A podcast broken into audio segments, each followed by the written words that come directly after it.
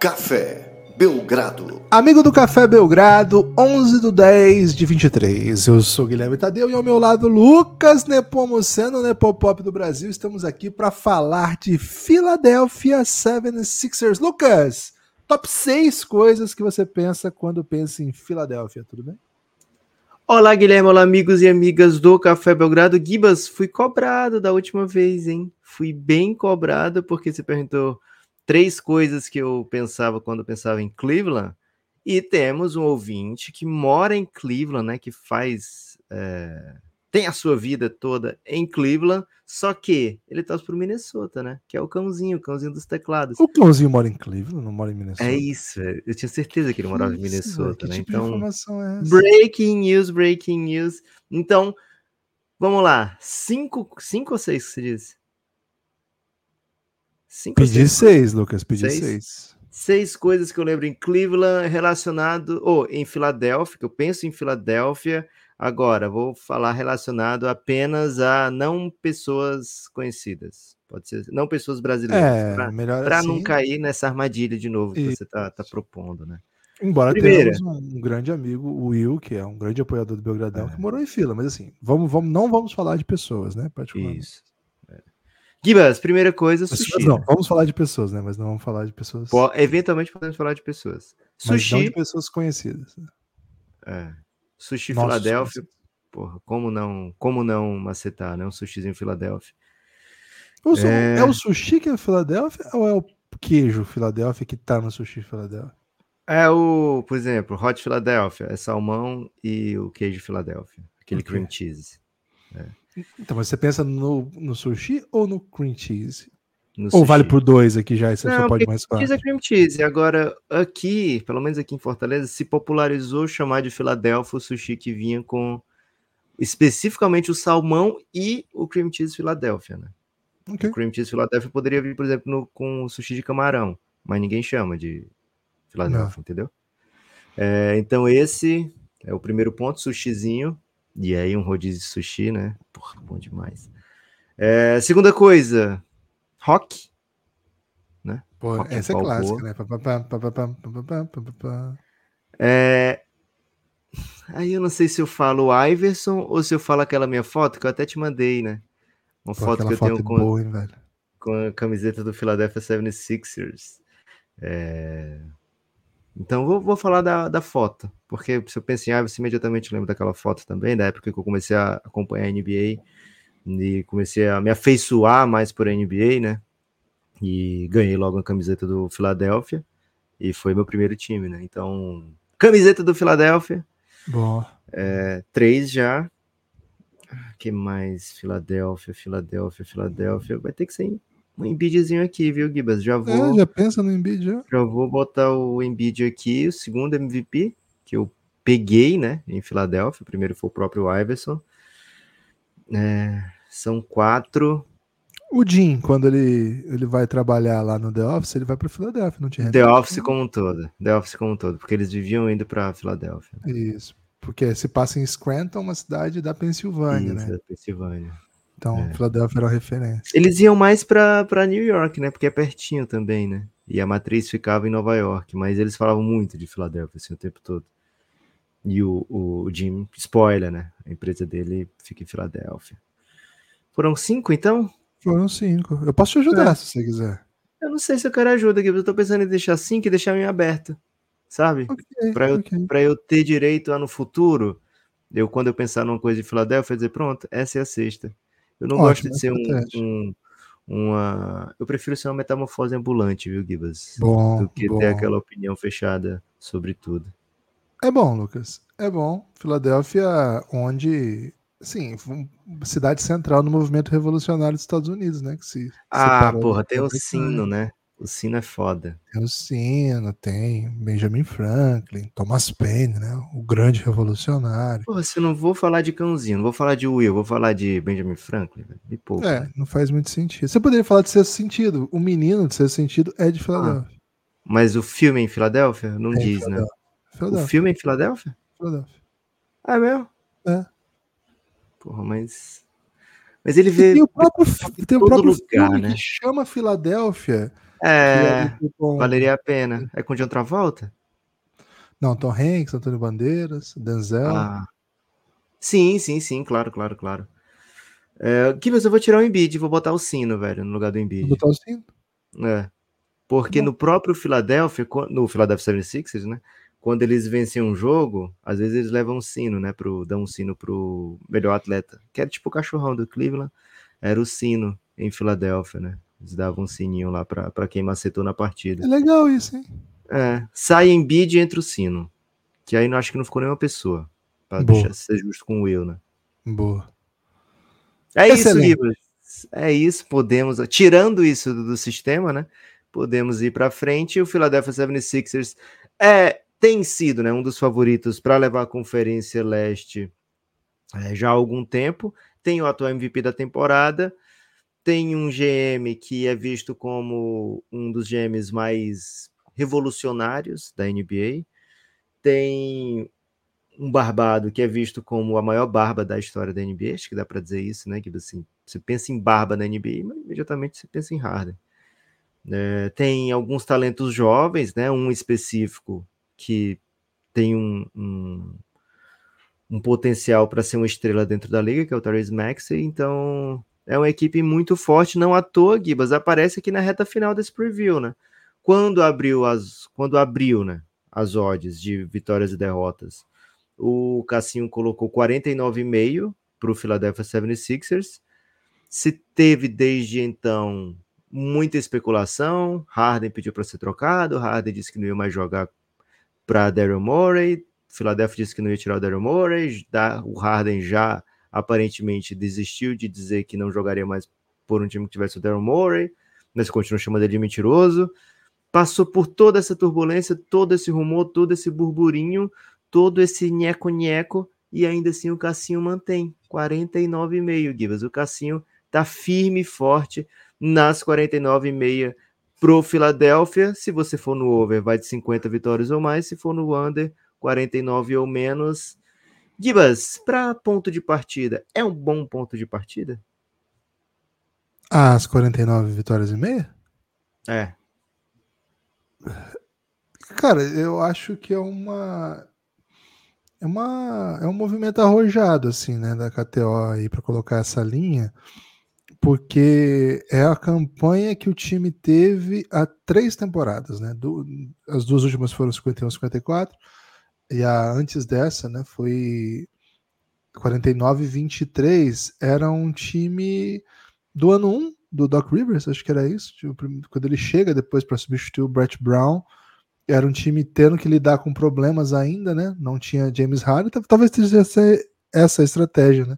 Como é que é um time aqui sem o James Harden, mas com um outro bom jogador que tinha o Ben Simmons, Ben Simmons ainda era um fator, assim, não era um super fator, mas era um fator. Era um time limitado. É foi o melhor assim. ano do Ben Simmons, né? O ano que ele foi à NBA e o caramba. Foi esse, foi esse. É, agora a questão é, né? Até, até onde, até onde o o João Embiid pode levar esse time, né? Assim, com quantas vitórias mais ou menos tem um dos jogadores mais dominantes da sua geração lhe garante. E acho que esse número 50 é um, é um bom número, né? É um bom ponto de partida. Agora, Lucas, a parte isso, que não é pouca coisa, né? A parte o fato de ser um time que vem com o mesmo técnico, vem com MVP, e é um time que ganha jogos, um time muito forte em casa, sobretudo. Todo o resto não gosta, Lucas. Todo o resto me, me, incomoda. Acho que o. Acho que esse, esse, essa chegada do Nick Nurse é uma chegada que inspira atenção. Não, claro que é um grande técnico e acho que vai fazer um baita trabalho mas o elenco ainda não tem carinha de Nick Nurse, então vai ter que ter uma adaptação, vai ter que ver para onde isso vai, como isso vai, vai ser desenvolvido. E perder o principal ball handler do, do ano passado, cara que mais deu assistências pro, pro Embiid ser MVP, é uma, uma, leitura, né? Assim, a ordem que você quiser organizar pode ser a outra, né? O, o Embiid botava as cestas para dentro e viravam assistências do Harden, mas a estatística é essa, né? Ninguém na liga deu mais assistências para um só jogador que James Harden, a parceria com o Embiid. Então, acho que é, é bem grave no meio de uma mudança de, de trabalho. uma mudança muito necessária, né? Uma mudança urgente, eu acho. Doc Rivers virou fio mesmo, não é mais um técnico de elite da NBA. Eles foram buscar um dos considerados de elite da NBA. Então, assim, era uma mudança necessária. O time tem por onde criar soluções. Mas, Lucas, muita indefinição, né? E não é assim que bons trabalhos começam. Bons trabalhos começam com todo mundo chegando para treinar e com o jogo começando, você sabendo para onde esse time vai. Você é adepto da meritocracia, Gibbons? Cara, acho que esse é um conceito bem complexo que, de certo, o, a filosofia neoliberal ali da virada do século, ela impôs isso como modo de ver o mundo e okay. como se qualquer coisa tivesse acima, como qualquer um fosse sujeito da própria história, independente das situações em que tivesse colocado. E aí por isso o que não, o que não, você não precisava dar condições, porque cada um conseguiria as coisas com seus próprios esforços. Esse tipo de meritocracia é uma falácia, acho que já está amplamente debatido e difundido. Mas acho que a crítica à meritocracia também está caindo num senso comum. Ih, rapaz, não sei se você a... ouviu primeiro aqui, hein? Acho que não, acho que não ouviu primeiro aqui. Acho que a gente tem que tomar um pouco de cuidado, que sim, acho que as pessoas que, que, que são é, dignas de mérito, e aí eu não estou falando de pessoas que estão sempre em lugares privilegiados, mas pessoas que usaram a oportunidade dentro das capacidades dela e atingiram um nível, acredito que sim, Lucas. Então, nesse sentido. A meritocracia eu, esportiva? Eu acredito que as equipes que trabalham correto têm mais chance de vencer. Okay. E acho que o, o, basquete é um esporte de, por ser um esporte de repetição de pontos, ele, é, ele dá menos chance para equipes que as coisas vão acontecendo menos, menos ao acaso. Acho que é, é mais difícil você ser. ser a casa não vai te proteger, né? Não, acho, acho difícil. Ainda mais se você andar distraído. Nos, nos esportes em geral é difícil, já são já é bem difícil.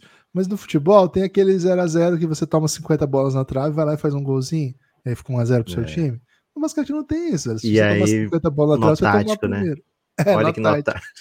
Então, assim, pensando nessa problematização, da problematização do, do da okay. meritocracia, acho que a gente precisa avançar nesse debate. Esse debate está um pouco preso ali à virada do Esse século. debate ficou muito grande, Gibbs. O debate hoje é TikTok. Você tem que ser contra ou a favor da meritocracia. Não, a gente não, fala corte isso. Bota... Não? É, é, é, cara, é uma coisa até contar para as pessoas, né? O Belgradão ontem e hoje também postou vídeos no TikTok, né? E ao subir lá no TikTok, a gente, ficou, a gente foi informado pela, pelo TikTok que agora a gente pode monetizar os nossos vídeos. É isso. Pô, dinheirinho, velho. Bom demais. Está a muito cada, perto. Olha só, a cada mil vídeos, é é? a cada mil plays, 10 centavos de dólar. E assim, falou de 10 centavos de dólar, já achei dinheiro. É mil plays, não é 100 mil plays, cara? Mil plays, mil plays que eu li. Mas pera lá, né? Pera aí. Ah. Aí falei, pô, fiquei interessado, porque qualquer 10 centavos de dólar hoje em dia, velho, pelo amor de é, Deus. Né? Pô. Aí eu falei, vou preencher esse negócio aqui, né?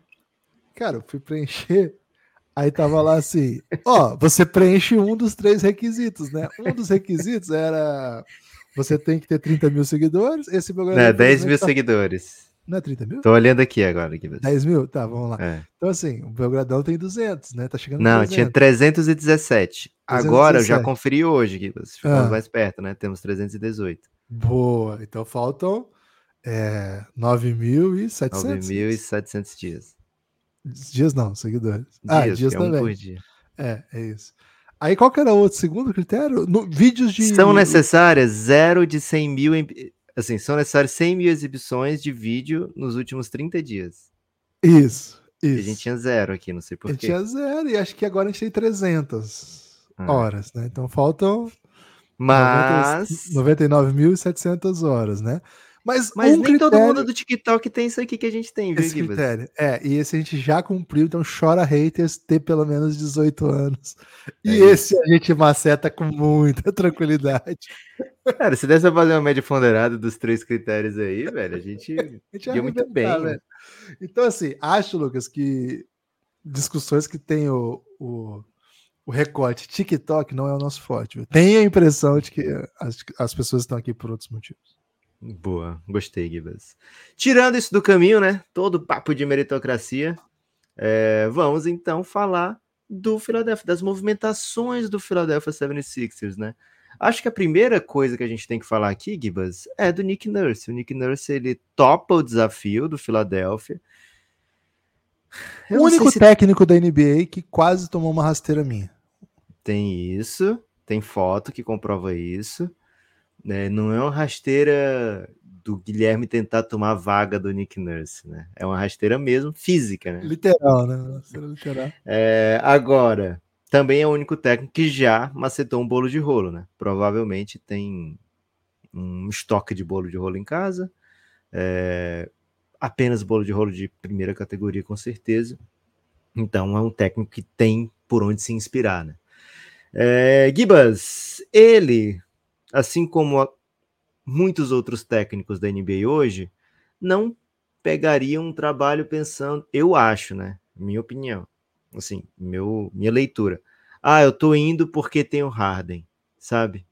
Então, não sei se o fato do Harden estar tá nesse fica ou sai no Filadélfia, eu não acho que seja um, um ponto de preocupação extrema para o Nick Nurse. Mas, de alguma forma, é um jogador que mais cria jogadas do seu perímetro, é o jogador que mais dá assistência do seu time, o jogador que mais fica com a bola do seu time. Então, certamente, ele gostaria que, de ver isso resolvido, né? Mas o Nick Nurse é um técnico com muita é, muita desenvoltura, é um técnico grande dentro da NBA, já ganhou técnico do ano, já foi campeão da NBA, tem o respeito do, dos atletas e dos seus, dos seus pares, é, então acho que ele vai, não é tirar de letra, mas acho que ele vai conseguir arrancar o melhor de quem tiver em quadra, sabe, assim, ele vai ter por onde conseguir o que, que os jogadores desempenhem o seu papel da maneira adequada. Mas eu falo isso tudo para te perguntar o seguinte, Giba, você acha que ele entrou no barco furado, indo para o Philadelphia, que está nessa situação, né? O, o time nessa situação e o cara jantando, sabe? Comendo bolo de rolo. Você acha que o Nick Nurse se precipitou ao ir para o Philadelphia? É, a gente lembra que ele foi sondado pelo Bucks, né? É, a gente lembra que ele foi sondado por algumas equipes e acabou indo para o Philadelphia. Você acha que é uma situação boa para o Nick Nurse trampar? Ou, poxa, não é bem assim também, né? Se aparece um, um time que tem o atual MVP, que é você, é, é um dos 30 melhores empregos de basquete do mundo e 29, dentro dos né? 30. Ele não podia voltar para onde ele estava, né? Ah, ele ok. não, mas eu estava dizendo, é um dos 30 melhores empregos de basquete do mundo. Foi okay. isso que eu disse. E dentro é. dos 30, talvez seja top, top 10 com mais chance de ser campeão hoje, né? Então, de alguma forma é um convite irrecusável. Como é que você vê essa escolha do Philadelphia para o Nick Nurse? Você acha que dá jogo? Acha que dá match o que ele pode fazer? O que o Embiid e o Maxey, que são os que querem estar lá, né? Pelo menos por enquanto, podem oferecer? Assim, acho que técnico de NBA desempregado, Lucas, é um perigo porque você pode ficar desaparecidão, sabe? Eu não sei se tem muita opção para ele, sabe? Eu, tinha uma ou outra, né? Mas aí me parece evidente que o Fila foi bem rápido, o Daryl Morey é bem ágil nisso, né? Não acho que é ruim trabalhar para o Daryl Morey, não acho que é ruim trabalhar para esse contexto de, de franquia que o fã é apaixonado, o dono quer vencer, acaba de vir de múltiplos playoffs, não ganhou nada ainda, né? Isso é uma coisa interessante para pensar, né? Porque quando você pega um trampo, tem alguns trampos que, pô, tipo o que o Vitor Pereira pegou lá no Flamengo Cara, ele tinha que fazer muita coisa para ser muito bom, sabe? Porque o, ele tava pegando um trampo que o cara ganhou dois dos três melhores títulos disponíveis e foi mandando embora.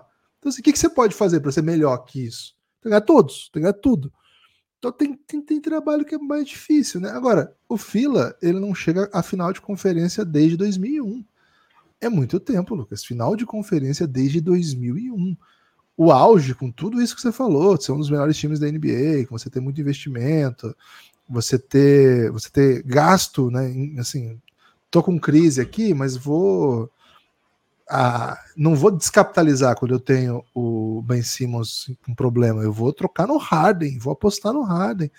É, é um time que continua apostando, continua apostando, pagou salário máximo no Tobias Harris para não perder Tobias Harris é um movimento assim, depois de um longo processo de reconstrução e que não entregou a expectativa. Então, esse tipo de trampo é sempre bom. um trampo em que você tem situação boa, mas ainda não, esse, esse time não chegou num lugar em que você que te pressiona para imediatamente ser melhor. Por exemplo, o cara que assumir no lugar do Steve Kerr. Cara, o cara que assumir no lugar do Steve Kerr quando o Warriors não quiser mais, esse cara tá ferrado, velho. Esse cara tá ferrado. O cara que assumir agora no lugar do Mike Malone, acho que não vai acontecer isso. O Mike Malone vai ficar lá por anos. Esse cara tá ferrado. O cara que assumir agora, depois do Doc Rivers, é gostosinho, viu, Lucas? É igual o Mano Menezes. O Corinthians tá adorando o Mano Menezes sem ele fazer nada. Por quê? Porque é só o rival, né? Só os torcedores adversários que, que gostavam do luxo no Corinthians. Então tem esse, esse desenho de. Quantos pontos conquistou o Mano Menezes? Como é que tá o aproveitamento? Para você ver como é que tava baixo o teto. para você ver como o trabalho do, do Mano tava. Do, Ele tem um ponto luxo. em nove disputados? Você vê como é que o, o, trabalho do Lucha tava, tava alegrando os corintianos, né? Todo mundo adorando o Mano com Cara, é muito bom que tem notícia do tipo assim: jogadores é, gostam do. Como era falado que eu vi do Mano? Era do. Estão achando os treinos do Mano Menezes muito interessantes, né, cara? O, o que a galera tá doida pra fazer uma materinha positiva? Pô, pra, uma agenda positiva. É, pra compensar, né? Porque até agora os o trabalho do Luxo é superior. Esse tipo de provocação eu não vou responder. É, então, assim, é Ontem gostoso... teve do Tite, né? Do Tite era assim: é, pessoas no Ninho Urubu gostam de como o Tite é humano, né? Cara, como assim? É porque o São Paulo era um robô, né? Então, acho que nesse aspecto, Lucas, é uma boa. Agora, não é um contexto tão gostoso, eu acho, sabe? Eu, como eu te falei, eu não gosto dessa turbulência. Acho que faz mais sentido já ter o time resolvido qual é. É acho que o, o, Nick Nurse pode deixar nas mãos do Daryl Morey, né? Tipo, ó, resolve essa porra aí. Resolve isso aí, né? Resolve, resolve essa confusão aí que a gente se meteu. E esse é o elenco. E assim, é um elenco muito bom, muito interessante, mas que tem um salário máximo preso, né? Salário máximo não entrando em quadra e com, com questões para onde isso vai. O Nick Nurse acaba de chegar de um time que o elenco estava meio estagnado, estava meio não dava as soluções que ele queria, agora vai ter outro tipo de elenco, um time que tem um óbvio pivô dominante que, de certa maneira, te obriga a jogar de um jeito. Acabou a era do Nick Nurse sem pivô, acabou aquela era do Nick Nurse experimental. Ele até pode ser experimental aqui, mas, cara, tem algumas coisas que não dá para ele negociar, que é o Embiid jogar um monte, e ao jogar um monte, ter muito poste baixo, ter muita jogada lenta, porque o Embiid precisa de um tempo para chegar. O Embiid fisicamente é absolutamente devastador para as defesas, mas seu time tem que jogar diferente. É, acho que isso implica. O quarto menor pace da NBA. Menor, é, isso implica, de certa maneira, mudar muitos conceitos do que o Nick Nurse acredita. Agora, ele pode fazer as suas soluções, né, os seus gracejos na rotação, a hora que o Embiid sentar, ou nos dias que o Embiid não jogar acho que para jogar como ele joga, ainda tem um outro fator, né? Aquelas peças todas que ele adorava, pô, aqui é difícil achar parecido, né? Porque o outro bom jogador é um baixinho que corre e chuta, né? Que é o Therese Maxey, um baita, baita jogador, explosivo pra caramba, que cria o próprio arremesso, que joga com muito volume, mas também, assim, é bem diferente das coisas que a gente viu do Nick Nurse até hoje. No geral, Lucas, no pacotão, pacotão Nick Nurse, estou bem curioso. Estou bem curioso para onde esse time vai, mas a minha maior curiosidade é como que ele vai fazer para lidar com um time que é tão diferente das coisas que ele acredita de basquete, ou que até hoje ele deu a impressão de acreditar, né? Porque assim, coisas que ele acredita, cara, é tudo muito situacional, né? É tudo muito bom. Ele acreditou nisso naquele contexto e acabou sendo bem sucedido, depois não foi bem sucedido, mas acho que a gente vai ver outras coisas, né? Acho que a gente vai, vai conhecer um pouco mais das ideias dele sendo submetidas a realidades um, um pouco não, né? Sensivelmente diferentes que vão ser as que, eles, ele vai encontrar de agora em diante. Esse jogo inaugural, né? O jogo contra o Boston. Não tem muito para tirar, né? Foi um jogo de pré-temporada em que não jogam em Embiid, então por que, que você vai pensar aqui, né? Do, do time. É um time que teve muito volume do Maxi, que acho que é um grande nome para essa temporada. E aí teve os, os Coringas lutando pela né? os, os Coringas ficam sempre lutando pela sua própria existência. Me preocupei com algumas coisas, Lucas. É... Não sei muito bem assim essa agenda PJ Tucker, Tobias, Maxi. Vamos dar, vamos dar uma segurada aí, Guilherme. Daqui a Ah, pouco a gente chega em rotação do, do Philadelphia. Só trazer um, um fator aqui, né? O Nick Nurse trabalhou para o Daryl Morey lá na época de G-League, né? Pelo Rio Grande Valley Vipers. E nessa época era muito experimental o basquete do Rio Grande Valley Vipers, né? Os caras eram é, bola de três, espaçamento, correria. Então, esse jeito de ver o basquete, eu acredito que, poxa, ainda, né, é, deve unir esses dois pensadores do basquete, né, Nick Nurse e o Daryl Morey. Foi lá que o Nick Nurse foi campeão da G-League, né, jogando esse basquete bem, bem ousado, digamos assim, né. O Philadelphia como eu disse, foi o quarto menor pace da liga, mas ofensivamente funcionou muito bem, né? Foi o quarto melhor ataque, defensivamente foi a oitava melhor defesa na temporada passada. É, acho que o Doc Rivers fez um, teve um, um, dos melhores anos dele de temporada regular. Acho que ele fez um baita trabalho na temporada regular. Acho que o Embiid foi MVP muito pelo jeito que o Doc Rivers conseguiu evidenciar o Embiid o tempo todo, né? Aquelas jogadas que começavam pelo cotovelo, né? É, o lugar onde o Embiid recebia a bola ali normalmente eram é, muito bem sucedidas e o Philadelphia colocou isso em prática o tempo todo. É, foi o time, foi um time que ofensivamente buscou a bola de três pontos, mesmo no pace não muito alto. Foi o 16 em tentativa de bola de três pontos e aproveitamento foi o melhor da liga, né? Quase 39% de aproveitamento enquanto time, velho. Quando você tem um chutador de 39%, é bem legal. Agora, seu time chuta 39%, mostra, assim, muita excelência, né? Também foi o time que mais bateu lance livre e que mais converteu né, lance livre. Desculpa, foi o que mais converteu lance livre e o quinto que mais bateu. Lógico que, como ele era um time do pace um pouco mais lento, né? É, a proporção de lance livre por field goal foi a maior da liga. Né? Então, assim, era um time que sabe, sabe chegar na linha dos três de lance livre, é um time que tem um ótimo aproveitamento da linha dos três pontos. Então, assim, ofensivamente, o ataque fluiu muito bem. Né? Eu não sei se o Nick Nurse vai precisar experimentar muitas coisas diferentes ofensivas, porque é um time que no pacote estava azeitado, né? Tava funcionando muito bem, pelo menos para a temporada regular. E aí, condução de jogo, sabe? É, ideias é, fundamentais, os não negociáveis, né? Que os técnicos falam, né? Coisas que o time tem que fazer, é, não importa a ocasião. Essas coisas podem e devem mudar de um técnico para o outro. Mas, assim, o mapa da mina tá lá, né, Gibas? Tá no sul. É. Aliás, as minas destroem o meio ambiente, viu, Guilherme? Aqui é um um dado que eu tô trazendo, viu? Então, muito cuidado, né? É, Foi machismo Gibas, isso? Foi o quê? Machismo? Não, pô, que isso? Natureza, né? Não as minas mulheres. Quando eu falo de mulher, Gibas, eu não vou usar. É... Vou falar mulheres mesmo, tá? Pra ficar Você odeia claro. NBA das minas, é isso? Não, pô. Claro que não. Para mim é o melhor podcast de mulheres da história dos podcasts. Eu amo a NBA das minas. Gibas, ó, seguinte. E talvez em geral, viu? Você Porque... odeia Mamilos? Cara, eu não assisto Mamilos, não escuto Mamilos. Mas provavelmente é muito bom também. É... é o que eu mais gosto, porque é o que mais chama, me chama também, né? Então, Cara, além. Eu nunca sou chamado a não ser pra dar aquele palpitão que eu erro, velho. É, então, aí você tem que repensar quem é que realmente odeia, né? Ou não, eu odeio. Elas, Ué, elas, elas me odeiam, né? Acho que tá claro, né? Essa Mas parte acho que algo tá que claro. você fez, Givas, algo que você demonstrou que, que, faz fiz, com que elas te odeiem. Aí que tá, é, talvez a ausência de, de, de ter feito. Você curte Emicida? Talvez seja isso, hein? Gibas, ó. Consciência. Emicida segue o Belgradão, hein? Gibas, ó, seguinte.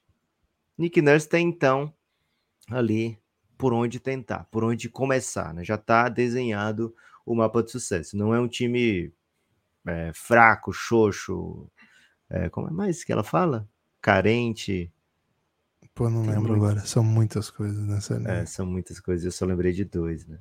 Anêmico uh, e tudo mais. Gibas, vamos de chegadas e partidas para a gente ver se dá para manter essa ideia, esse, esse talento, essa, essa, esse aproveitamento que o Philadelphia teve dos dois lados da quadra. Saíram George Niang, Ok. Jalen McDaniels, que talvez seja o cara mais Toronto Raptors do elenco do ano passado, né? Assim, comparado com que o, o com que o Nick Nurse tinha, não toa o Masai veio buscar, né? Levou o Jalen McDaniels para lá. Shake Milton, Dwayne Dedmon, Mac McClung, talvez o Philadelphia traga de volta aí na hora do Dunk Contest, e Louis King, é o, o nome mais propício aí para um trope- trompetista da NBA. Tem algum É um pensamento sobre isso? Não, eu acho que Pensou em trompetista da NBA? Não é o Louis King? Louis King. Boa. O Philadelphia adicionou Pat Beverly. Gosta? Não, Mo Bamba. Curte? não. Felipe Petrusev. Amassa? Ah, não, not, not really. Trequaven Smith para contrato two-way. Ricky Council. De- o quarto, Conselheiro, né? né? Não confundir com o Rick Council terceiro, né? Esse é o Council quarto, também two-way. E as Olas Tubelis é, two-way na calada da noite trouxe na reta final aqui, né, já no finzinho de setembro, trouxe o Kelly Oubre Jr. É isso, Gibas. Foram essas as chegadas do Philadelphia 76ers. Teve é, contrato também pro Danny Green. Por incrível que pareça, né? Danny Green. É isso mesmo, tá aqui. Não tô, não tô doidão. Então essas são as chegadas. Nesse, nessa É temporada já estava em quadro, bastante, inclusive. É, David campeão Duke da Jr., NBA com o, o Nick Nurse lá Nick no Nurse. David Duke Jr., que teve passagem já pelo Nets, né? Em outras ocasiões. Esses são os nomes que estão por ali, viu, Gibas? No Filadélfia. Saí perguntando aqui, você não aprovou nenhum, Gibas, mas sente falta dos que saíram, por exemplo? Também não, tô, tô suave, né? Com, com a... Acho Ok. que não, não sai ninguém que vai me deixar em prantos, não chega ninguém que vai me emocionar também, né? Acho que é uma. Acho que são movimentos seguros, assim, nada muito Você dramático. chora, Gibas? Quando? Você acredita que homem chora? Pô, o tempo todo. Ok. Guerreiro menino, né? Diria Gonzaguinha. É... Assim, Lucas, o que me dói aí, aí acho que é a ponto de chorar, é a situação toda do Harden, né? Pô, assim, é chegadas e partidas, mas o Harden tá é de saída, né? O Harden não tá aí. E, pô, pra mim isso é um buraco, velho. É um buraco no, no sistema que não tem substituição, não tem muito o que fazer. Você até encontra algumas saídas, e acho que dessa. Na maneira como o Harden defende, na maneira como o, você pode potencializar o substituindo por alguém, você pode até dar uma melhorada defensivamente, tal, mas pô, não necessariamente também, porque só de não cuidar da bola no ataque como o Harden cuida, é capaz de se tomar contra-ataque, tomar mais cesta. Então, assim, eu não gosto da off-season do, do Philadelphia no- na montagem do elenco e gosto muito da mudança de técnico. Agora, até te trago essa questão, Lucas, que você me falou aí do Daryl Morey já ter relação com o Nick Nurse e os dois assim serem pensadores de um, de um tipo de basquete que é bem ousado, bem bem dinâmico, bem diferente do, do que a NBA, mesmo para a NBA, né, ele é bem a vanguarda da NBA. Agora é o seguinte, Lucas, o Daryl Morey não herdou um time fácil de mexer a ponto de transformar o elenco naquilo que ele acredita. E o Nick Nurse, depois de um ano só de Daryl Morey, é um ano só que o Daryl Morey tá lá ou dois? Acho que do... Dois, um, Quero dizer dois, hein? É. E o Nick Nurse, ao chegar já com o trabalho em andamento, não encontra um elenco parecido também ainda, né? Então, a impressão que eu tenho, Lucas, é que os dois estão num ambiente que, cara, não tem nada a ver com o que eles pensam de basquete. É engraçado falar isso porque tem o James Harden lá, que foi o principal nome do, do maior projeto do Daryl Morey. É, são dois, né? Porque o Daryl Morey trouxe o James Harden. Trouxe o James Harden. Não sei, Lucas, eu acho que os dois, um olha pro outro ali e fala assim, cara, o que, que nós vamos ter que fazer aqui para deixar isso mais parecido com a gente, né? E acho que até agora a situação, assim, a situação comeu o, o Daryl Morey, assim, o Daryl Morey tá soterrado pela situação e mais uma vez agora, né? Tá, Tio, mas Cara, foi o time que mais bateu lance livre, é, que mais fez, que mais fez ponto de lance livre e que melhor meteu bola de três pontos na liga, né? Então, de alguma forma, ele conseguiu caminhar para um assim, para um, um, lado do que ele crê, né? É, analytics, né? As bolas que eu quero, lance livre, bola de três pontos, tirar um pouco do, tirar muito do mid range, né? E tirar um pouco do, das jogadas menos né, de menor aproveitamento dentro da liga, né? Então, assim, de alguma maneira, mesmo com esse sem ser o, o modelo da velocidade, né? Vamos lembrar que os times do, do Daryl Morey lá no Houston é, tinha muita esmalebolência, é verdade, mas tinha muito também kick da bola do Harden, né? Não era um time que necessariamente chegava atacando no primeiro, na primeira oportunidade, né? Eram equipes que buscavam incessantemente bola de três, buscavam incessantemente ataque é, da área pintada e que, consequentemente, batia muito lance livre, né?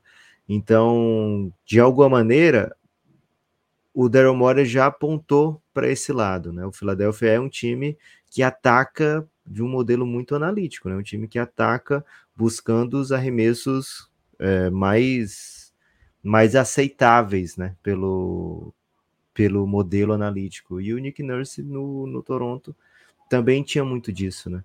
Né? Então, não acho que sejam coisas incompatíveis, incongruentes, e o que pesa mais é de fato saber que Harden e Daryl Morey romperam, né? Porque eles eram, de alguma forma, uma dupla também, né?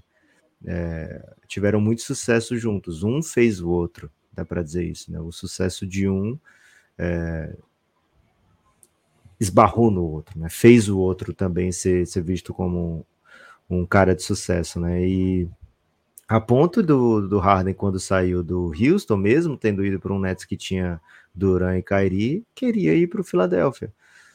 A ponto do Daryl Morey, mesmo já tendo Embiid, querer ir atrás do Harden e botar muitas fichas nele, né, para tocar o seu projeto.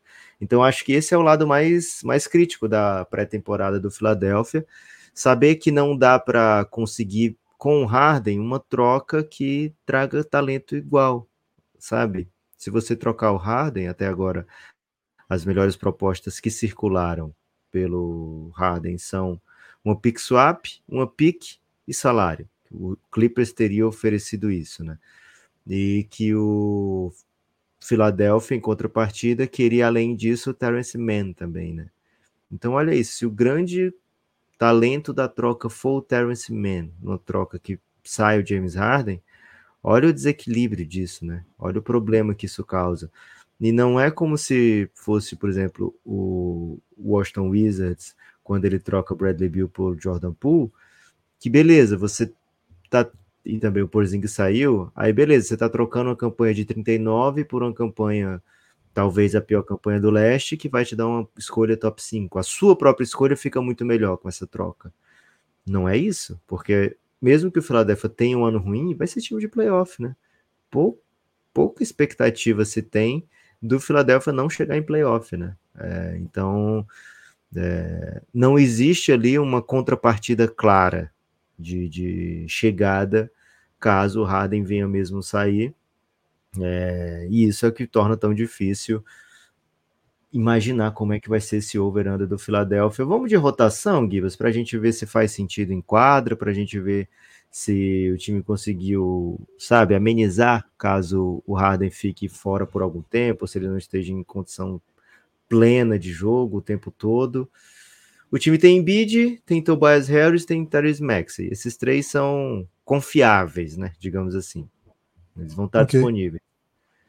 Aí a ideia aqui é que você feche esse elenco com Harden e um nome que tem sido PJ Tucker, que seria esse mais ou menos o time da temporada passada, né?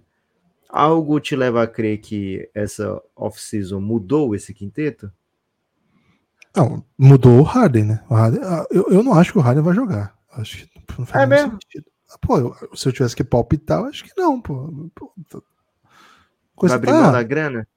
Cara, a coisa tá eles vão ter que fazer alguma. Vão ter que achar alguma solução. Algum é porque momento. é o seguinte, ó, o Harden tem uma parada que é a seguinte: se ele não jogar, se ele não se apresentar por um X número de dias, né, não estiver disponível por X número de dias para o Philadelphia, e ele está em último ano de contrato, ele deixa de ser free agent. Ele vai continuar preso ao Philadelphia no, na temporada que vem, certo? Então, uhum. é, isso tira um pouco do poder de barganha do Harden. Ao mesmo tempo, ele pode dizer, cara, tô nem aí, eu quero é bagunçar o Philadelphia até que me troquem, né? Então, isso repõe um pouco do poder de barganha.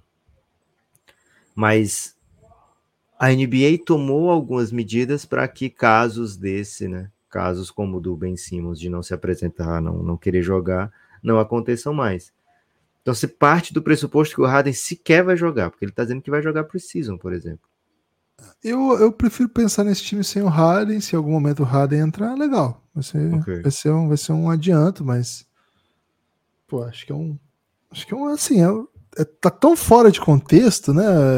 Pô, o Nick Nurse começando um trabalho, o time querendo ir em outra direção, e um cara claramente falando, pô, não quero, não, não gosto disso aqui, né? Isso aqui não, não diz respeito a mim e tal.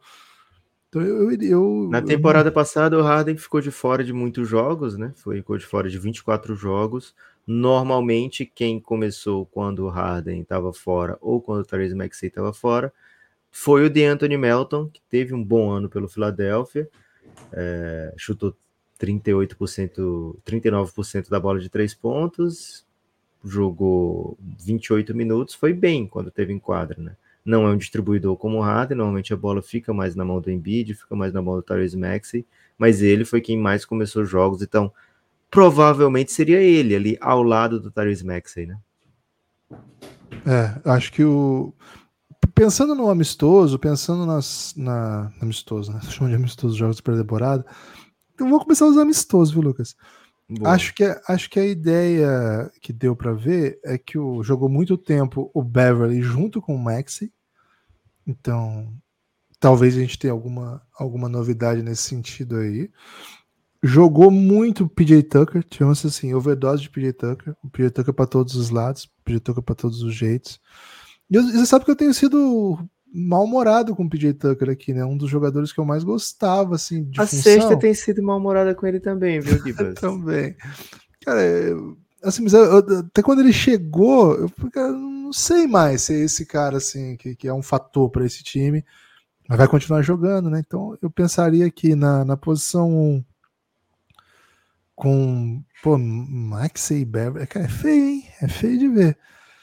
Porque se você pensa numa linha que tem a Beverly, Maxi, uh, Tobias e PJ Tucker e Embiid.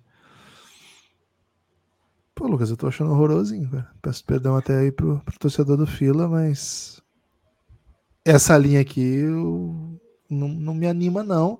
É, eu acho que o Deontay Melton tá bem na frente do que o Beverly pode entregar, é, né? Já teve um ótimo sim. ano. Ele não jogou esse, esse jogo de pré-temporada, assim como o Embiid, assim como o Harden ficaram fora. Acho que é um. Ele dá espaçamento que o Beverly não tem conseguido dar, né?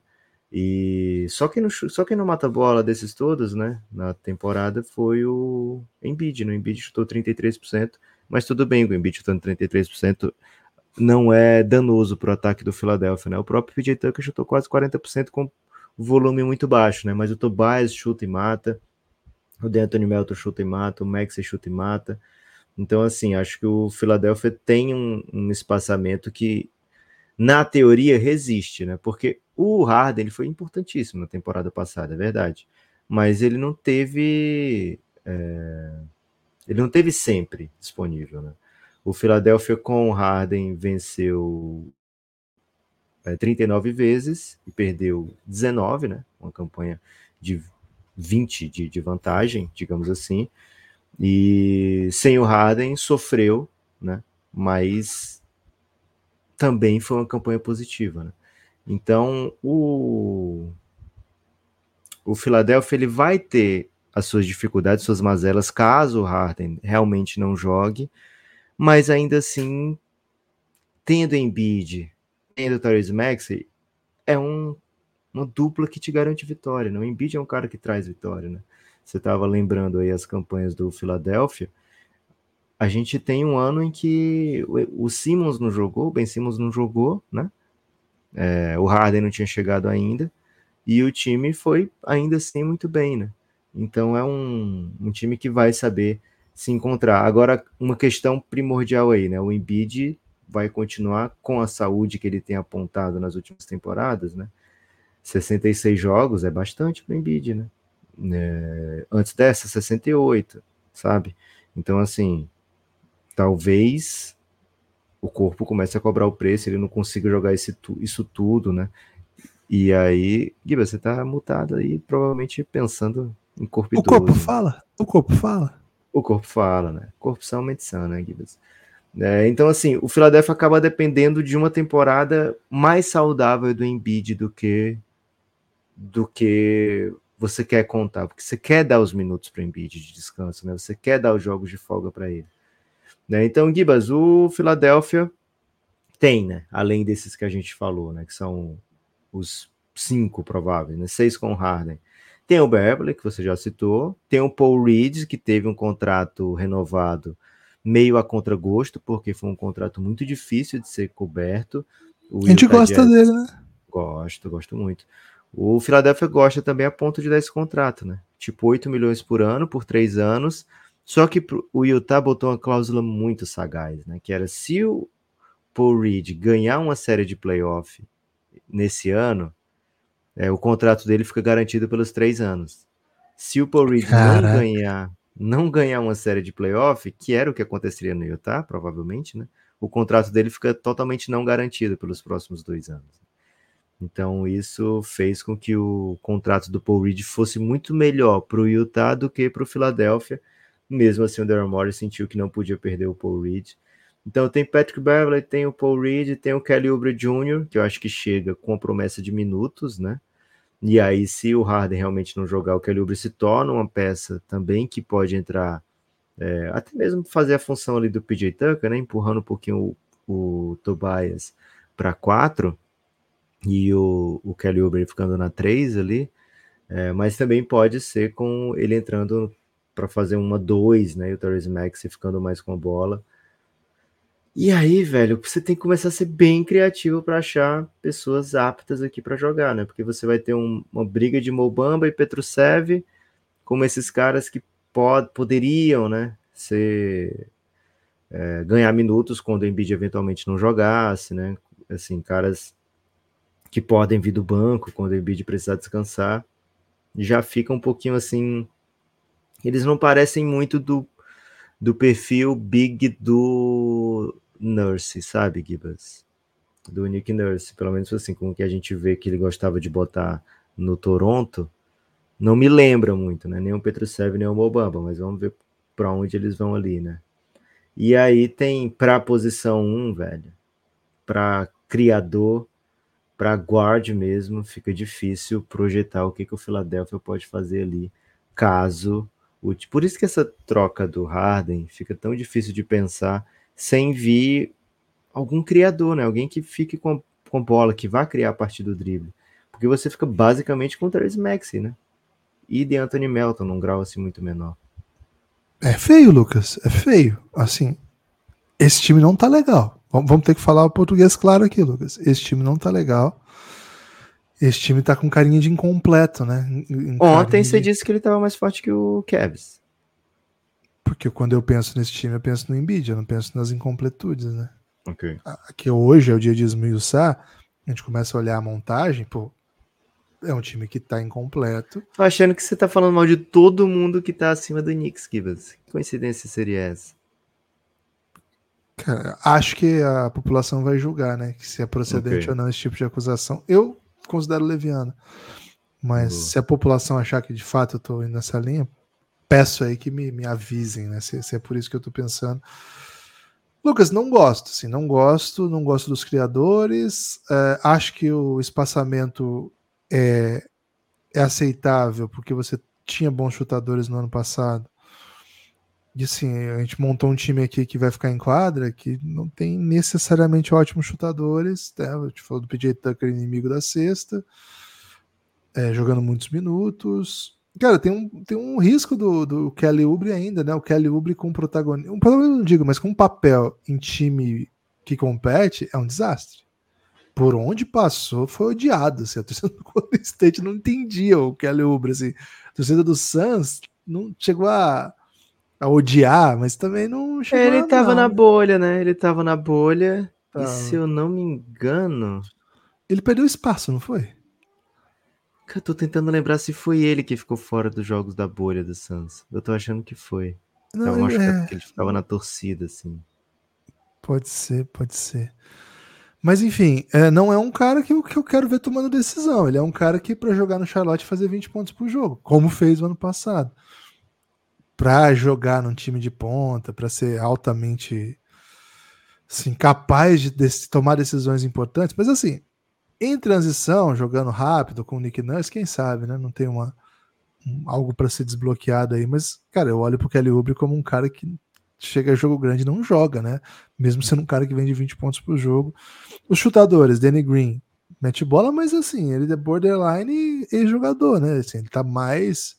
É mais fácil a gente ver o Danny Green como comentarista da NBA TV, e porque assim, ele não é tão famoso para ser da ESPN gringa lá, né? Dos canais mais, Ok. mais famosos, né? Não sei se ele teria o seu próprio podcast. Francis deu um grito aqui em defesa do Danny Green. Não sei se vocês ouviram. Agora, eu não confiaria no Danny Green. Falou né? em Toronto Raptors, né, Gibas? O Francisco curte muito. Cara, ele ficou muito feliz de ver o Milwaukee Bucks na TV, porque ele tem o, um brochezinho do, do Bucks, que ele põe no, no chinelinho dele. E aí, esses dias ele tava assistindo Bucks e Chicago Bulls. O Chicago Bulls ele conhece. Aí ele falou assim: Olha, é o Chicago Bulls. Tá jogando contra o alce do meu chinelo. Ele ficou muito feliz. Ele falou que o alce do chinelo é o, é o que ele mais gosta por hora. E ele tá, continua muito rebelde. Lucas, não gosto. Não gosto. As peças. Assim, Você acha que o Harden vira o ano no Philadelphia? Não. Eu acho que ele não vira esse mês no Philadelphia. Nós estamos em outubro, né? Pô, eu acho que ele vai ser a troca, a próxima troca grande aí da NBA é James Harden. Acho que não não demora. Se o Philadelphia conseguir, por exemplo, uma troca que receba uma pick, uma pick swap, e aí envolvendo dois times, saia, por exemplo, com Marcus Morris e um Buddy Hilde. Não resolve o problema, né? Nenhum dos dois é um ball handler, mas ajuda. É, bota em quadra, né? O Buddy Hield é um chutador. O Marcus Morris é, é o cara que eu não, nem sei o que, que ele faz na NBA ainda. A gente sabe o que ele faz na NBA, mas assim, é um jogador de 8 pontos por jogo num time que é médio. Um time de ponta. Não sei se vai ele ajudar tem um, ele tem um contrato, né? Ele tem um contrato que ajudaria. É, o tipo Buddy de Hield é um bom chutador, um bom chutador, um dos meus chutadores favoritos da liga, um dos que mais mataram bola nas últimas temporadas, mas também não é um criador, mas eu topo, sabe? Eu topo pra resolver o problema. Ele é o sexto jogador com mais jogos que nunca foi pra playoff, Gibas. Então é um perigo você trocar pelo Buddy Hilde, né? Mas, assim, Porque assim, a andar, história mostra que seu time não vai pra playoff com ele.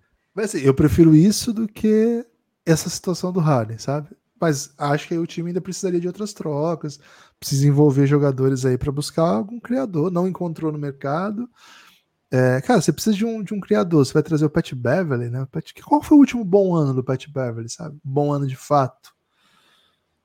Talvez nunca, né? Talvez assim, um jogador aí que, que é melhor analisando o jogo nas entrevistas, que de fato são muito boas, do que propriamente como assim, ah, ele nunca perde playoff. Tá, cara, mas não é por causa dele, né? Nunca deixa de ir para playoff. Não exatamente por causa dele, né? Tanto que ano passado não perdeu, né? Ano passado acabou essa. Ano passado que o time precisou que ele jogasse mesmo, aí não teve isso, né? Quando joga com caras bem melhores que ele, ele nunca perde vaga em playoff. Gibas, sabe quem é que tava no elenco do Rio Grande Valley em 2012, 2013? Pat Beverly. Pat Beverly. Jogou pra Nick Nurse e Daryl Morey simultaneamente, né? Naquele ano. É... Gibas! Eu não sei se seguinte, contratar um cara que jogou pra você na G-League é é o que o torcedor do Philadelphia espera, sabe? Gi- Gibas! Não é o herói que a gente precisa. Ou não, é? Não é o herói que a gente quer. Também não é o herói que precisa, mas é o herói que dava, né? Também não é o herói, né? É, sequer um herói, né? É... Aliás, por falar em não herói, né? Cinco minutos precisou pro Dylan Brooks dar um soco num pênis, né? Cara, isso foi bom demais. Vai, vai. Cinco minutos. Aliás, antes da gente falar de soco no pênis, quero convidar as pessoas a apoiarem o Café Belgrado, né? cafébelgrado.com.br. Antes que as pessoas desliguem, né? O Café Belgrado. Não, pelo contrário, as pessoas estão ligadinhas aí. Porque, Giba, sem meme, o Café Belgrado é uma das referências em soco no pênis esportivo do, do mundo, né? Dá para dizer isso, porque a gente trouxe né, essa tendência muito antes de, de, de virar moda, né? E começamos a identificar aqui bem cedo. E, cara, é a coqueluche do momento, né? É, é, algo que o Dylan Brooks é, talvez, o, o principal é, difundidor, né? O influencer, né? Digamos assim, para usar um termo da internet. É o principal influência do soco do pênis, mas aqui no Café Belgrado a gente tem dado esse espaço, né? E aí, se você gosta de um de um projeto de mídia independente que dá espaço para o, o, debate sobre o soco do pênis, você pode apoiar o Café Belgrado, né? cafébelgrado.com.br. Lá você pode fazer parte da nossa comunidade, lá você pode é, ouvir os nossos podcasts todos abertos lá. E se você se tornar um apoiador por lá, tem um botãozinho, né? É, se tornar apoiador, ou é apo apoie, né? É, fazer apoio. É um botãozinho assim muito chamativo, bem roxo. Adoro roxo, viu, Guidas? E você se torna um apoiador e você vai ter acesso a tudo, né? Inclusive ao nosso conteúdo exclusivo. Ainda não temos o episódio Top Socões no Pênis, né, Guivas? Talvez a gente venha fazer um dia, não prometo, mas também não desprometo. Mas de fato temos já uma gama de conteúdo bem ampla lá em cafébelgrado.com.br. Se torne um apoiador, você não vai se arrepender. E se você se arrepender, você pode simplesmente cancelar o plano, né? Mas acho que Isso. você não vai se arrepender e de qualquer forma, é, você ajuda o projeto a se manter, né? Esse episódio aqui do dia a dia vai continuar existindo. Hoje, por exemplo, o Arthur Schuller, viu, Gibas? Enquanto gravávamos aqui, e, apoiou mais uma vez. O apoiador Adam Sandler, que volta todos os meses para nos lembrar do seu apoio. É, e ontem o Anderson Alan apoiou também o Café Belgrado. Muito obrigado, Anderson Alan. Muito obrigado também o Arthur Schuller, né? Vocês ajudam o projeto a continuar existindo. cafébelgrado.com.br se torne um apoiador. Gibas, fala de uma série que você não lembra de ter falado ainda que, que existe para apoiadores. Cara, eu acho que eu falei de todas, né? Eu Se você não lembra, a tendência é que você não lembre de novo. acho que eu falei de todas, Lucas, mas talvez já tenha um tempo que eu não fale, né? Da série ah, pô, acho que eu vou falar. Te peguei de... nessa. Hein? Não, eu tô voltando aqui para ver se tem alguma que faz tempo que eu não falo. Cara, acho que amanhã vai ser outro dia, faz um tempinho já que eu não falo, né? E tem um episódio novo de Amanhã vai ser outro dia. Amanhã vai ser outro dia. É uma série sobre os jogadores da próxima classe. Cara, eu tô sendo muito crucificado no Gibbons Board, né? Ontem eu fui cobrado publicamente aí pelo perfil Ih. Bugs Brasil é, do jogo, né? Fico até feliz, velho. Vou falar real, esse é o tipo de coisa que eu fico feliz, no sentido de, pô, os caras estão prestando atenção e não pode errar mesmo, né? Assim, se, se, você errar, você vai ser cobrado. É assim que funciona. É, o calor do Bucks de fato não me chamou atenção, não entendi bem porque que era um prospect e tal. Já conversamos sobre isso aqui, tá jogando muito é, é engraçado que o Bucks do Brasil não, não foi lá no meu perfil dizer assim: valeu, né, Popop, pelo, pelo todo apoio que você deu não, pelo André Jackson Jr. Eles foram sutis, eles falaram assim: um jornalista de Belgrado e marcaram o Belgradão. É, jornalista serve. Jornalista serve. Os caras são parceiros. Mas assim, de fato, não, é, me, me voou, voou fora do meu radar. Né? Você tem um método, cara. Eu não consigo ver todos os jogos. Eu tenho um método. Alguns escapam. Acho que nesse caso escapou. Mesmo que. Acho que é cedo para dizer que ele vai ser um baita jogador. Ele é a exceção que comprova a regra, velho. Se ele não é... existisse, Gibbons Boyd seria um fracasso. É isso, mas acho que tem mais acerto do que erro no Gibbons Board ainda. Cara, claro que eu vou errar muito, né? Nesse que eu falei assim, cara, não entendi porque ele é um prospect, né? E assim, é uma frase que eu escrevo para cada um. Essa foi uma frase bem, bem rude, né? Mas enfim. É, tem vários outros que eu falei coisas rudes também, tava tudo bem, né? Acontece, é do jogo e eu gosto. Esse é o tipo de coisa que me diverte. E, e quando eu li isso, eu até fiquei assim, cara, preciso começar logo de 2025, 2024, né? e o Gibbons Board, mas eu tô falando disso porque a série amanhã vai ser outro dia, de, é, precisamente trata da classe de draft do ano que vem. E nessa ocasião a gente já gravou o primeiro episódio falando dos talentos bem topo ali. Falamos de três ou quatro três talentos do top 5, nós falamos, e mais uns cinco, tá, mais uns outros dois que estão no top 20, top 30.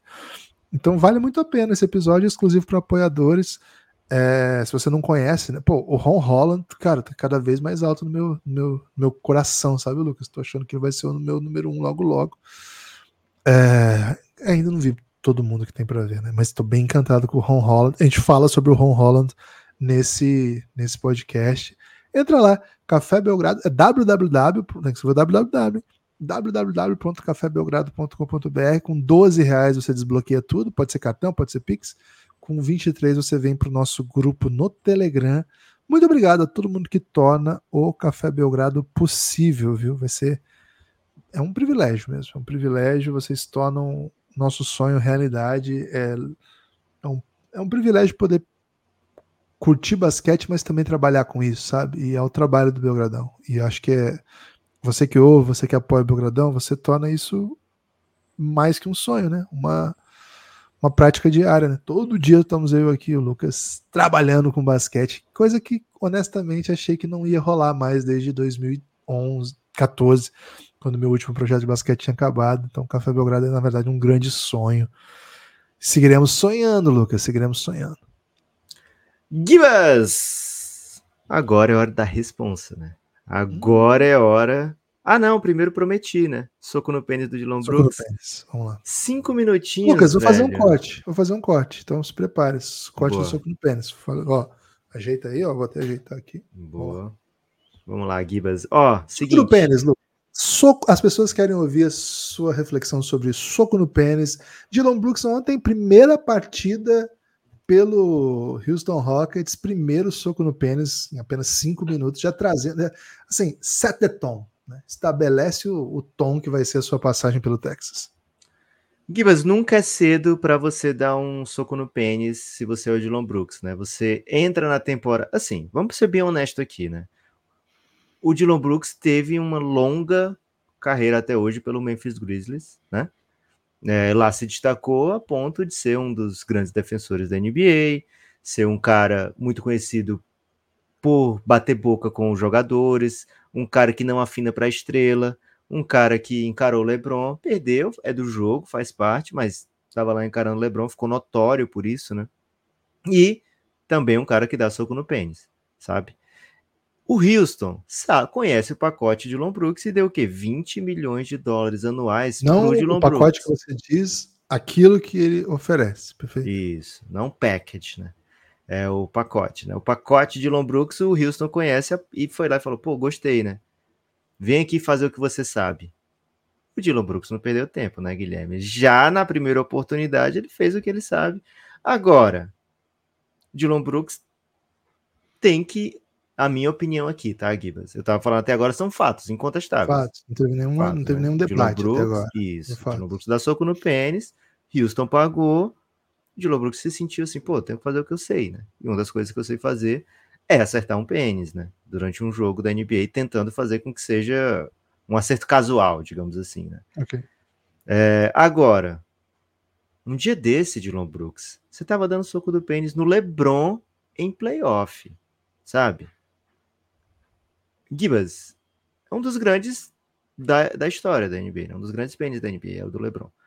É, e aí, o cara vai no primeiro jogo de pré-temporada acertar o Daniel Tais, velho. Que isso, Dylan Brooks? Ele é, ele é campeão do mundo. Acho que o Dylan Brooks tem que se valorizar, Gibas. Se ele tava querendo acertar um campeão do mundo, espera um jogo para pegar o Dennis Schroeder, né? É um MVP, MVP do, do Mundial, né? De fato, um jogador é, que poxa, tem uma relevância maior, né, do que o Daniel Tais dentro do mundo da NBA, né? Então, ah, beleza, é pré-temporada, posso acertar qualquer pênis aqui que tá tudo bem, né? Só soltar a musculatura. OK, sabe? Mas o Houston não tá te pagando 20 milhões para você acertar o pênis do Daniel Tais. Isso eu tenho certeza. Então, espero, né, que daí para frente só melhore o projeto de Dylan Brooks no Houston Rockets. Palavras necessárias de Lucas Nepomuceno. Lucas, clap, clap, clap, chegou a hora, né? Agora sim, Gibas, hora da responsabilidade, hora ai, ai, de trazer primeiro, over ou under Philadelphia 76ers? Under. Under? No under. Ah, tô mal-humorado com o time, tô falando mal, vou ficar no over. Não, tem que ser, tem que ser.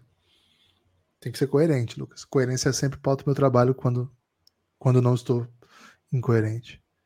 É. Você foi no under ano passado pelo Philadelphia já, e eu fui no over. Eu errei? É, errou. É, Tô E eu fui no- né?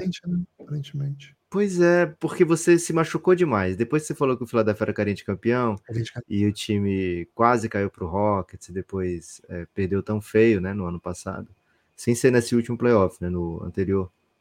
É, você se certamente, né, Gui, você se sentiu traído. É, gostaria de poder ir no over. Acho que o Harden deve, sim.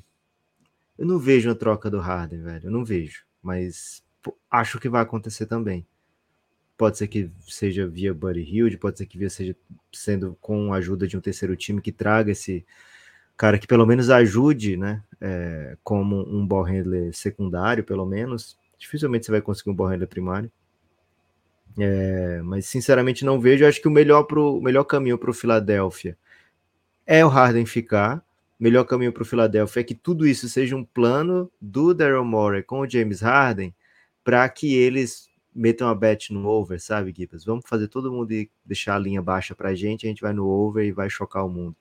Ou se não é para bet em si, é do tipo, vamos deixar a expectativa baixa para essa temporada. Todo ano a galera espera que a gente vá longe. Qual, qual maneira que a gente pode deixar a expectativa baixa? Vamos brigar entre si. Eu vou fazer festas aqui de chamar de mentiroso. Não vou. é, na, na verdade, vou estar treinando, né? Porque, Gibas, o Harden tem que jogar, sabe? O Harden tem um salário de 35 milhões que está acabando agora. E a próxima temporada, se o Harden não jogar, não for bem, não se reposicionar no mercado, o Harden não vai pegar nem isso. né? Ele queria mais do Philadelphia, não vai pegar nem isso. E ele viu recentemente um cara que era tóxico, nenhum jogador, nenhum time da NBA estava querendo pegar e conseguiu um baita contrato, que foi o Kyrie Irving, né? Por que, que ele conseguiu esse baita contrato? Ele chegou no Dallas ele jogou bola. Ele não foi o melhor jogador do mundo, mas ele estava lá e só jogou. Basicamente fez isso, né? Ah, vou jogar e as pessoas vão lembrar que eu jogo bola, né? Né? Então o Harden não precisa de tanto para que chegue alguém disposto a apostar nele, né? Então eu queria ir no over, mas a história mostra que times bagunçados assim. É... God damn it, vou no over aqui, mas vou no over do, do Philadelphia. Primeiro que eu quero estar contra Caramba, você, velho, você né? fez se- toda uma reflexão aí que tava. é porque eu acho que ele vai ficar, velho. Eu acho que não tem caminho pro Harden não ficar, assim, que ele, que ele consiga a grana que ele quer e que o Philadelphia continue vencendo. E mesmo o Harden não jogando, acho que o Philadelphia é bom, sabe? Então acho que é bom demais pra falhar. Então 50 vitórias. Cara, eu vou me arrepender tanto disso aqui, mas eu tô no over. E vou te perguntar, Gibas, peça de entretenimento brasileira na história para Philadelphia 76ers. Hum. Lucas, não é uma peça fácil, né? Porque assim, é, a gente gosta, acho que tá bem claro aqui, né? Tá bem, tá Ok. bem claro que a gente gosta. Mas já gosta tanto passou. que queria o sucesso. É, é isso. É isso. Queria, queria que desse certo, queria que funcionasse. Mas a impressão que dá é que tá um pouco numa numa mudança, sabe? Tá no, no, numa, um- um final de, de ciclo e ainda não, não começou a- o outro, sabe? Então, Ah, me lembra um pouco. é, Ah, velho, vou ter que soltar. quer que eu vá primeiro? Não, deixa eu soltar essa. Ok. Cara, não sei se é uma coisa. Enfim, vamos lá. Me lembra um pouco a ESPN nos últimos anos do Trajano, sabe? Ok. Cara, foi assim, memorável, deu muita coisa certo. Tava sempre ali, né? Na beira, né? Tava sempre ali no, na elite. Mas chegou uma hora assim que a coisa, eh, tipo, o mercado tava puxando para um lado, a, a comunicação tava indo em outra, aí chegou uma empresa que- querendo botar outras métricas, só que ao mesmo tempo você queria manter a sua, sua identidade e o público pressionando muito, porque, pô, cadê meu bate-bola, né? Pô, gostei do bate-bola, vou botar 400 bate-bolas. Pô, mas eu gostava de um, não gostava de 400. Ah, mas é o que tem. Pô, mas ainda tem. Pô, ainda tá aqui, ó. PVC. O PVC não tava mais já, né? Mas, pô, tem o Trajano aí, tem o Bertozzi. Bertozzi tem até hoje, pô. Então, assim, sabe? É muito bom. É elite. Traz consigo um, um lindo passado. Várias vitórias bonitas. Mas está numa entre-safra que eu não tô confiante que o próximo passo vai ser o melhor possível mas acho que está em boas mãos, sabe? Então, tô, tô ainda tô nesse, nesse momento de boas mãos, pensando aí no, no Sixers. Me penso, penso um pouco nisso, Lucas. Foi uma coisa que marcou minha, muito minha infância, né? Juventude, né? Até a maneira, Sim. acho que de, de, todo mundo que produz conteúdo é muito pautada pela ESPN do Trajano, né? E aquele é final. Né? Pô, era, eles faziam conteúdo especializado. Quem faz conteúdo especializado hoje, pô, a referência era aquela, cara. A referência era aquela. E aquele final de ciclo foi um pouco triste, assim, sabe? Foi um pouco, pô, tá acabando tudo, né? Pô, cara, eles tinham um programa que era tipo um podcast, velho. A gente ficava o Dudu e o Trajano lá falando qualquer coisa de manhã. Começava o seu dia e os caras ficavam, vamos falar, ô, quem, hoje é aniversário da Clara Nunes. Pô, vamos tocar a música da Clara Nunes, vamos trazer um músico. Ah, daqui a pouco vamos falar do, do jogo de hoje à noite, hein? Será que o São José vai ganhar do Corinthians? Tá, mas coloca uma música aí de não sei quem, né? Tinha essa vibe que eu, que eu acho maravilhosa, gostosa, né? E de repente, pô, veio o mercado e se impôs, né? E aí virou um monte de bate-bola e um monte de. Pô, vamos debater arbitragem, né? Comentaria de arbitragem. E a coisa foi em outro caminho, né? Mas eu acho que tá um pouco na, na entre-safra ainda, sabe? Acho que ainda não virou. Espero que não, não, não vire. Boa, Gibas. Também não tô tão diferente nessa, viu, Gibas? Eu tô também um pouquinho indo de fim de ciclo, né? Um pouquinho diferente apenas. Porque acho que é um pouco mais traumático, né? Era uma relação maior, mas também um pouco mais traumático. Eu tô indo aqui, Gibas, de Marlene Matos e Xuxa Meneghel. Muito por conta dessa. Caraca, bom, hein? Daryl Morey, James Harden, é... Recentemente teve o documentário da Xuxa, né? E lá teve o um encontro, né, Gibas, de Xuxa e Marlene Matos, cara a cara depois de 19 anos. E a Xuxa fala que na última vez que a gente se falou, fiquei com algumas coisas na cabeça. Eu queria muito saber se aquilo era verdade. Você pode me contar? E a Xuxa então conta que o fim da parceria das duas ocorreu porque a Marlene falou que não gostava de criança, né? E depois a Marlene falou: se eu falei isso, eu tava doidona, né? Então, errei foi moleque, né? Mas, enfim, Gibas. Acaba com a estrela falando que aquela pessoa que deu muita evidência para ela, que deixou ela em evidência, é... foi quem ferrou a relação, sabe? É, o que é um pouco de. É, um...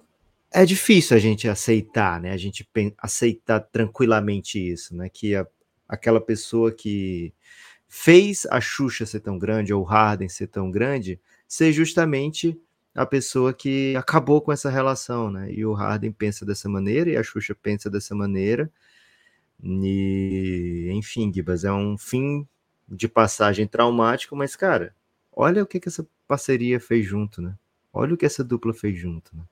É, se tornaram gigantescos, né? Então, vejam um pouquinho. Não sei se é bem uma peça de entretenimento a relação entre as duas. Ou, mas não deixa de ser porque agora virou documentário, né, Kipas? Então, de alguma forma, liberou. Não, valeu, valeu. Para ser algum tipo de entretenimento, né? Lucas, então fica, é... fica esse peça de entretenimento brasileira. Muito fim de ciclo aqui, hein, Gibas, de nós dois. Qual foi o momento do Xuxa Lua de Cristal do Daryl Morey com o, o Harden? Porque assim, você agenciar uma pessoa que te bota para fazer par romântico com o Sérgio Malandro, será que é. não, não era tóxico já ali, sabe? Gibas, acho que esse momento foi exatamente quando o Daryl Morey move mundos e fundos para trazer o Dwight Howard. É, Excelente. O Dwight Howard é o Sérgio Malandro dessa relação, né? É, e assim, a relação não sai abalada dali, né? Pelo contrário, continua forte e o Harden cresce, né? Logo depois disso, porque quando chega o Dwight, a ideia é que o Dwight era maior do que o Harden dentro da NBA, né? O Dwight já era um time que, um cara que já tinha levado o time para a final, era um cara que já tinha terminado na votação top 3 para MVP, acho que segundo até já, né? É, então, assim, era super cobiçado, todos os times queriam o Dwight Howard, era o, era o super pivô da NBA, sabe? É, uhum. Então, assim, Sérgio Malandro era grande também, é, mas sai fortalecida, tanto a Xuxa como o Harden desse movimento, né? Eles saem bem desse movimento. E a relação continua bem depois daquilo, até vai experimentar os melhores anos depois daquilo, né? O que eu fico pensando um pouco, o que, que seria o Xuxa Requebra, é se é o. Porque é, é esse momento, né, que a Marlene fala que vamos parar de trabalhar com criança que você tá velha, né? E acho que é mais ou menos isso que o Daryl Morey fala, vamos parar com essa malevolência que você tá velho, né? Então vamos buscar outras maneiras de vencer aqui. E hoje eles estão em par romântico aí com o Embiid, né? Que é um. Esse sim, claramente já tá maior né?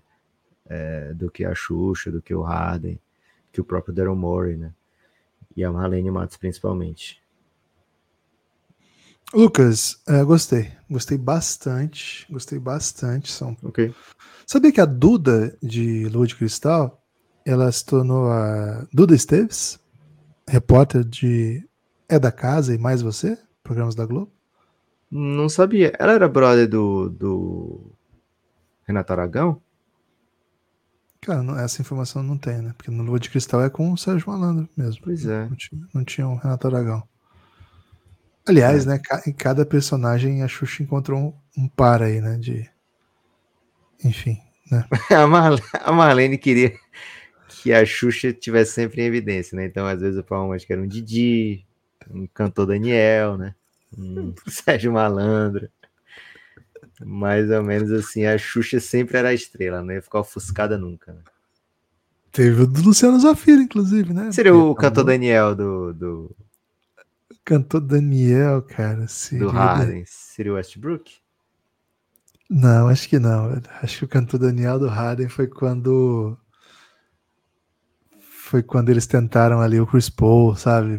Porque o cantor Daniel fazia o um movimento do MMA né? É, eu pensei no, no Westbrook que é muito físico, né? E o é, cantor Daniel ser. faz esse movimento mais físico, já trouxe aqui, né? Cara, é inacreditável que exista o filme Xuxa, O Mistério de Robin Hood. Os Trapalhões e o Mistério de Robin Hood com Xuxa como protagonista. É inacreditável. Cara, por que, que é inacreditável isso, velho? Porque é bom demais. Tipo, quando eu falo inacreditável, okay. que, tipo, que coisa fantástica que tá à é nossa é disposição.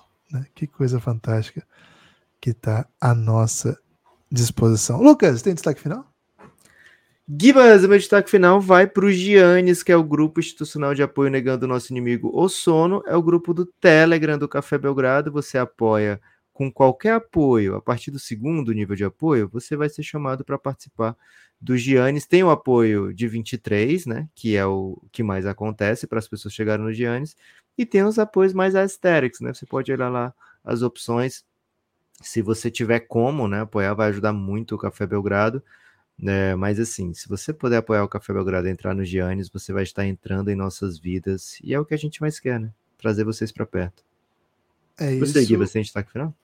Ah, eu queria convidar todo mundo a ouvir aí os, os conteúdos que o Belgradão tem, tem postado nessa preparação para a temporada, né? nesse esquenta, esses previews by KTO. Temos múltiplos conteúdos, né? Tem um podcast para cada time da NBA.